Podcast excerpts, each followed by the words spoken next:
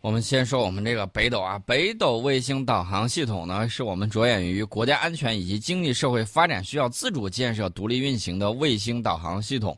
它呢，能够为全球用户提供全天候、全天时以及高精度的定位。那么，导航和授时服务的，它是导航和授时服务的国家重要的空间基础设施。嗯。那么，我们提到两方面，一个是国家安全，还有一个是经济社会发展。那么，国家安全方面呢，大家都知道啊，美国有这个 GPS 啊，全球卫星导航系统。有了这个东西之后呢，它就可以为所欲为了。嗯。啊，有这个东西，确确实实可以这么做。比如说，他想炸谁的时候，他的这个 GPS 就可以提供高精度的这种定位，很准确。然后呢，如果他对你不进行这种授时以及导航服务的时候，不好意思，那你就打不准了啊！你所有的这个，假如说你的导弹、你的这个飞机用的全都是 GPS 的话，他想拿捏谁很容易。不想让你打，OK，我把这个精度降低，把这个东西对某些地方加密，然后呢，让你接收的全都是乱码，你就无法导航。你能够想象一下？一个城市里面，这个没有精确的导航，导致这个交通混乱这种情况，光这一下你就承受不了。那就被他操纵啊！对呀，所以说呢，我们要有自主的这种导航系统，也就是我们的北斗卫星导航系统。嗯，大家也看到了，我们在二十号那一天发射的是第四十四颗北斗导航卫星。那么这颗卫星呢，是北斗三号系统第二十颗组网卫星，呃，也是北斗三号系统首颗倾斜地球同步轨道卫星。那么，经过一系列在轨测试之后，它将与此前发射的十八颗中原地球轨道卫星和一颗地球同步轨道卫星进行组网。那么，这种包括三种不同类型轨道卫星的混合星座设计是北斗系统独有的，也是国际首创的。而且呢，它可以有效的增加亚太地区卫星的可见数，为亚太地区提供更优质的服务。呃，所以大家就明白了为什么我们要有独立的这个导航系统啊？我们看欧洲有伽利略，俄罗斯有格罗纳斯啊，美国有全球卫星导航系统，我们有中国的北斗，这就是我们必须要发射这个东西的原因。另外呢，这次发射北斗导航卫星和配套运载火箭的，分别是中国航天科技集团有限公司所属的中国空间技术研究院以及中国运载火箭技术研究院啊，是这两家。去做的，那么这也是长征系列运载火箭第三百零二次飞行，也是长征三号甲系列运载火箭的第一百次飞行啊。那么到目前为止，长征三号甲系列运载火箭呢，已经通过三十六次发射，成功的把四十四颗北斗导航卫星送入了预定的轨道。那么长征三号甲也是我国首个发射次数突破一百次的单一系列的运载火箭啊，说明这个火箭真的是皮实可靠啊，相当的给力。那么西昌卫星发射中心呢，承担了所有的长征三号甲系列运载火箭和北斗导航卫星的发射任务。呃，今年呢，我们还会有更多的啊，大家可以听一下这个西昌卫星发射中心的这个要求啊，叫这个精益求精，万无一失。呃，然后他们的这个口号叫做牢记嘱托，接续奋斗，再接再厉，夺再夺全胜啊！人家不是说再夺取胜利，全胜啊，一次失误都不要有。然后呢，人家的这个想法还是很棒的，因为我们今年还会有第四个中国航天日啊。另外呢，大家非常期待的啊，中国海军的生日，明天的这个阅舰式啊，也会在这个青岛举行。我看到我的朋友圈里头有很多人已经纷纷啊，利用各种交通工具到现场去看这个盛大的，这是非常难得，嗯，非常的难得。另外呢，我们要提一下这个北斗的这个经济。啊，在国民经济社会发展中的这个作用，交通运输这不用说了吧？我们的这个渔船啊，还有这个大巴车，嗯，很多都是用的这个北斗导航，嗯。那么海洋渔业啊，包括水文监测、气象预报啊、测绘地理信息，包括森林防火、通识、通信啊、识统，北斗跟这个美国 GPS 有一个非常大的一个区别，就是它具有一个什么能力呢？就是短报文的能力。呃，以往的时候这个。卫星导航只能告诉你啊，你被动的接收精确呃你的这个经纬度，嗯，然后这个北斗呢，它允许你在出现紧急情况的时候，可以向卫星上发射什么呢？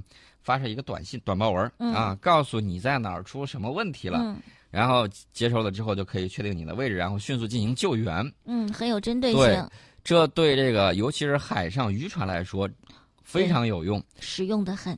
但是之前那个短报文被限制了。被限制了字数。你你知道原因是什么？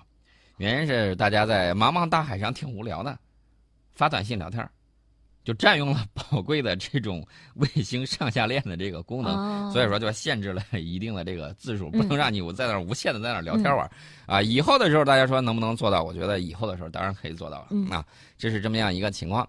呃，我们在应急搜救等等领域呢，都会渗透到人们社会生产以及人们生活的方方面面，为全球经济和社会发展注入新的这种活力。那么卫星导航系统呢，也是全球性的公共资源。多系统兼容和互操作已成为发展的趋势。我们始终秉承和践行的这个理念叫做“中国的北斗，世界的北斗”啊，既是我们的，也是世界的。那么，服务“一带一路”建设发展的需要。呃，除此之外呢，我们也在推进北斗系统的国际合作啊，包括中东的一些大户啊，也在跟我们合作。呃，我们还跟其他的卫星导航系统携手，比如说跟俄罗斯，比如说跟那个欧洲的这个伽利略。那么，与各个国家、地区和国际组织一起共同推动全球卫星导航事业的这种发展，这是我们提到了我们的这个北斗。那么，我们再说另外一个好消息，就是中中国的长征六号甲运载火箭新一级发动机长城高工况试车成功啊，这个也是很开心的一件事情。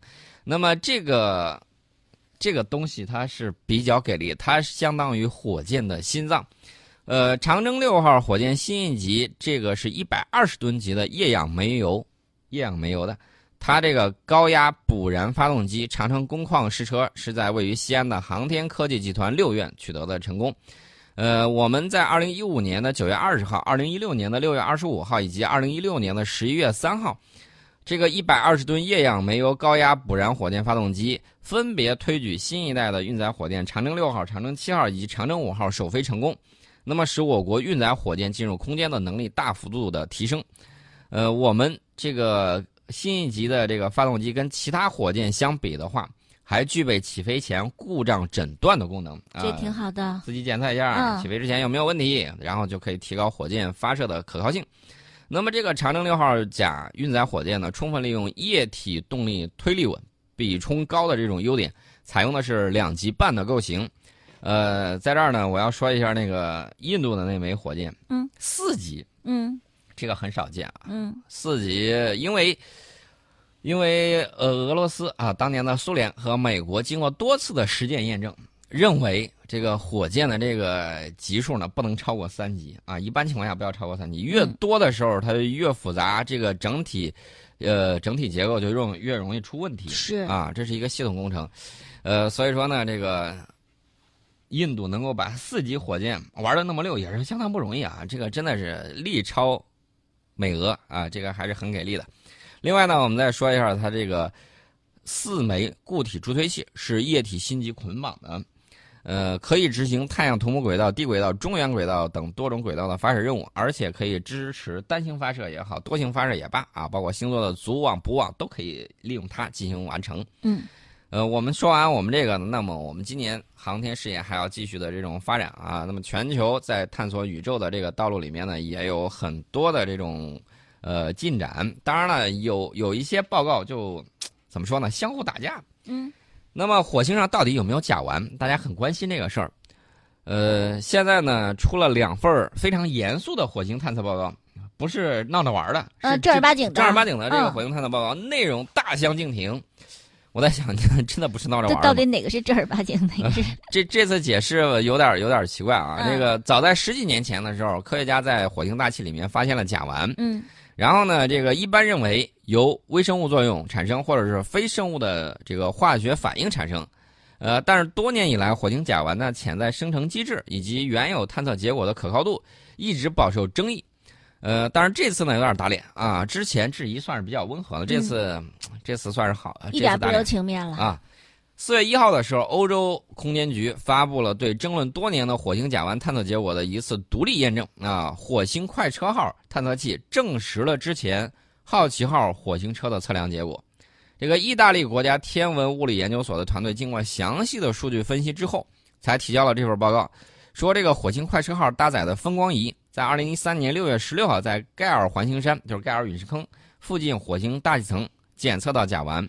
当年好奇号颇有争议的甲烷探测，正好发生在此次测量的前一天。嗯，那么团队呢，通过数值建模以及地质分析的方式，对甲烷潜在来源进行调查之后，发现可能是什么呢？可能是盖尔陨石坑附近一处断层区域所发生的短暂性的事件，使甲烷被释放到火星大气层之后才被探测到。然后呢，科学家说，啊，这次验证为下一步探测火星甲烷起源指明了方向。报告呢也发表在近期的英国《自然地球科学》杂志上。然后这个四月十号的时候，《自然》杂志同时发表了两篇火星研究论文，嗯，报告了这个火星探测项目啊，火星火星生命探测项目，火星微量气体轨道探测器初期观测结果。其中第一篇论文就说，这一任务没有在火星上检测到甲烷，和之前的研究结果截然相反。嗯，完全相反。啊，一个说我检测到了，而且跟那个美国那个好奇号火星车探测到的结果差不多一样的啊。这个到这篇论文的时候说，火星微量气体轨道探测器没找见这回事，否了呗啊，否了。然后这个科学家很疑惑，这个怎么出现这种差异了？是不是你这个探测器出了问题？这个探测器就是火星生命探测项目，是哎怎么说呢？算是一个一波三折的项目。它之前是欧空局旗舰型的探测任务的一部分，后来因为意大利政府财政问题推迟了。然后二零零九年的时候，美国。国家航空航天局提出了联合探测计划，然后再次被推迟，然后这个火星微量气体轨道探测器任务也在此时并入。之后，俄罗斯联邦航天局加入合作协议，那么这个项目又被一分为二。二零一六年先发射了第一阶段的任务。呃，这么乱，这么，对吧？这么复杂的一个探测，好像没什么章法啊，有有有点乱，有点乱啊！让我们先静一静，到底是什么样的情况？那么这个。火星甲烷很关键，但它本身就是个谜啊！科学家认为，如果这次解释与之前早前检测结果不一致，可能要假设存在一种人类迄今未知的这种过程，将火星低层大气中的甲烷快速移除了。那么，在了解这个过程之前，大家只能继续互相看不顺眼。但是我们很想知道真相到底是什么。这个真相，说句实在话，科学家还没有搞定，我们怎么能知道？呃，现在俄罗斯太空研究所的科学报告，呃，说从二零一八年四月到八月所做的高敏感甲烷检测尝试，称此期间在火星南北半球特定纬度内均未检测到甲烷，得到的甲烷上限仅是早前检测结果的十分之一到百分之一，差不多可以忽略不计了。对呀。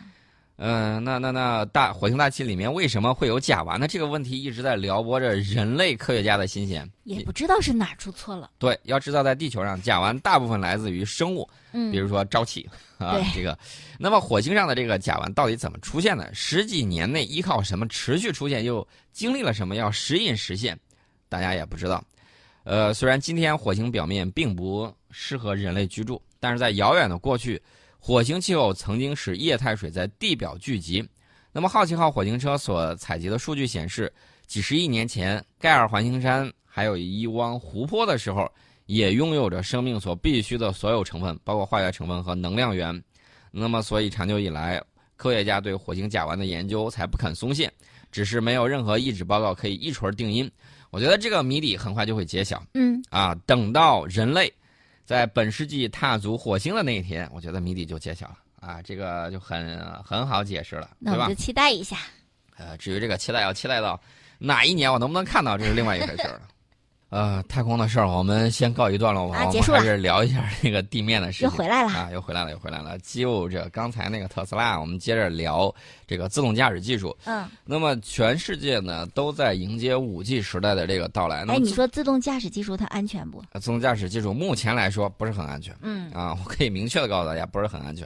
那么自动驾驶技术呢，肯定是未来这个发展的这个趋势。嗯。呃，我们。要了解一点，就是他山之石可以攻玉，我们也要关注其他国家的这种发展。嗯，那么英国呢，作为传统的科技强国，也在积极的推动相关领域的发展。不仅政府加强了支持，而且它传统的汽车公司呀、初创的科技企业，还有移动通信运营商，也都积极投身其中。大家可能会想，啊，自动驾驶车上的事儿，你移动通信商来掺和什么呢？这个很关键的。英国汽车制造商和经销商协会四月份的时候发布了一份报告。这个报告里头呢，就写英国在自动驾驶汽车领域的全球竞争中已处于领先位置，王婆卖卖瓜，自卖自夸啊。这个我们接着往下看啊。嗯这个机构呢，预计到二零三零年，自动驾驶对英国经济的贡献将达到每年约六百二十亿英镑，一英镑约合八点七块钱人民币。那么，创造超过四十二万个就业岗位，还可以避免四点七万起交通事故。啊，这个避免交通事故，这个我很关注啊。嗯自动驾驶。那么，为了推动自动驾驶技术的发展呢，英国政府是不遗余力啊。数据显示，英国已经投入投入了超过五亿英镑，用于智能网联的这个汽车，还有自动驾驶汽车的研发和测试。目前，英国有四个主要测试场和三条用于测试的高速公路，超过八十个合作研发的项目正在进行当中。呃，在去年七月份，英国政府发布了一系列计划，要推动自动驾驶车联网和清洁能源车辆等技术的发展，增加拨款以支持相关的研发项目。大家可以看到啊，这种大的你光靠一个汽车厂，那肯定是不行。嗯所以说呢，英国政府投钱，而且给地啊，那高速公路对不对？嗯然后呢，还把这些企业弄到一块儿去，来大家一块儿开会，然后一块儿去讨论你这个事情怎么去做。除此之外啊，在政府的积极推动之下，这个英国交通部和商务能源与产业战略部联手，共同创建了互联与自动驾驶汽车中心。那么，他把传统的汽车巨头、初创的科技企业、互联网公司、移动通信运营商都捏合在一块儿，开始在自动驾驶领域开展新一轮的技术角逐和这个深度的合作。嗯那么，英国移动通信运营商最近宣布，将于今年六月为贝德福德郡一处测试场开放 5G 网络啊，所以大家就明白为什么这个移动通信商它也要参与进来。嗯在 5G 网络的情况之下，测试自动驾驶技术。那么，自动驾驶领域诸多的企业啊，比如说这个英国的 Fi AI 啊，包括 Oxbotica，还有有一些 Dawn 这些公司，通通都上来了啊。嗯这个他们呢，要利用这个测试场探索 5G 对自动驾驶汽车到底有多大的帮助。那么，这个 O2 公司呢，还计划今年晚些时候在伦敦、还有贝尔法斯特和加利福和爱丁堡启用 5G 网络。呃，，5G 肯定是一个巨大的改变，这是毫无疑问的啊！它的带宽意味着大规模物联网和真正强大的移动宽带时代就在眼前。呃，英国自动驾驶初创的公司 Fi AI 呢，它还宣布，呃，该公司自动驾驶汽车最早在2020年上路。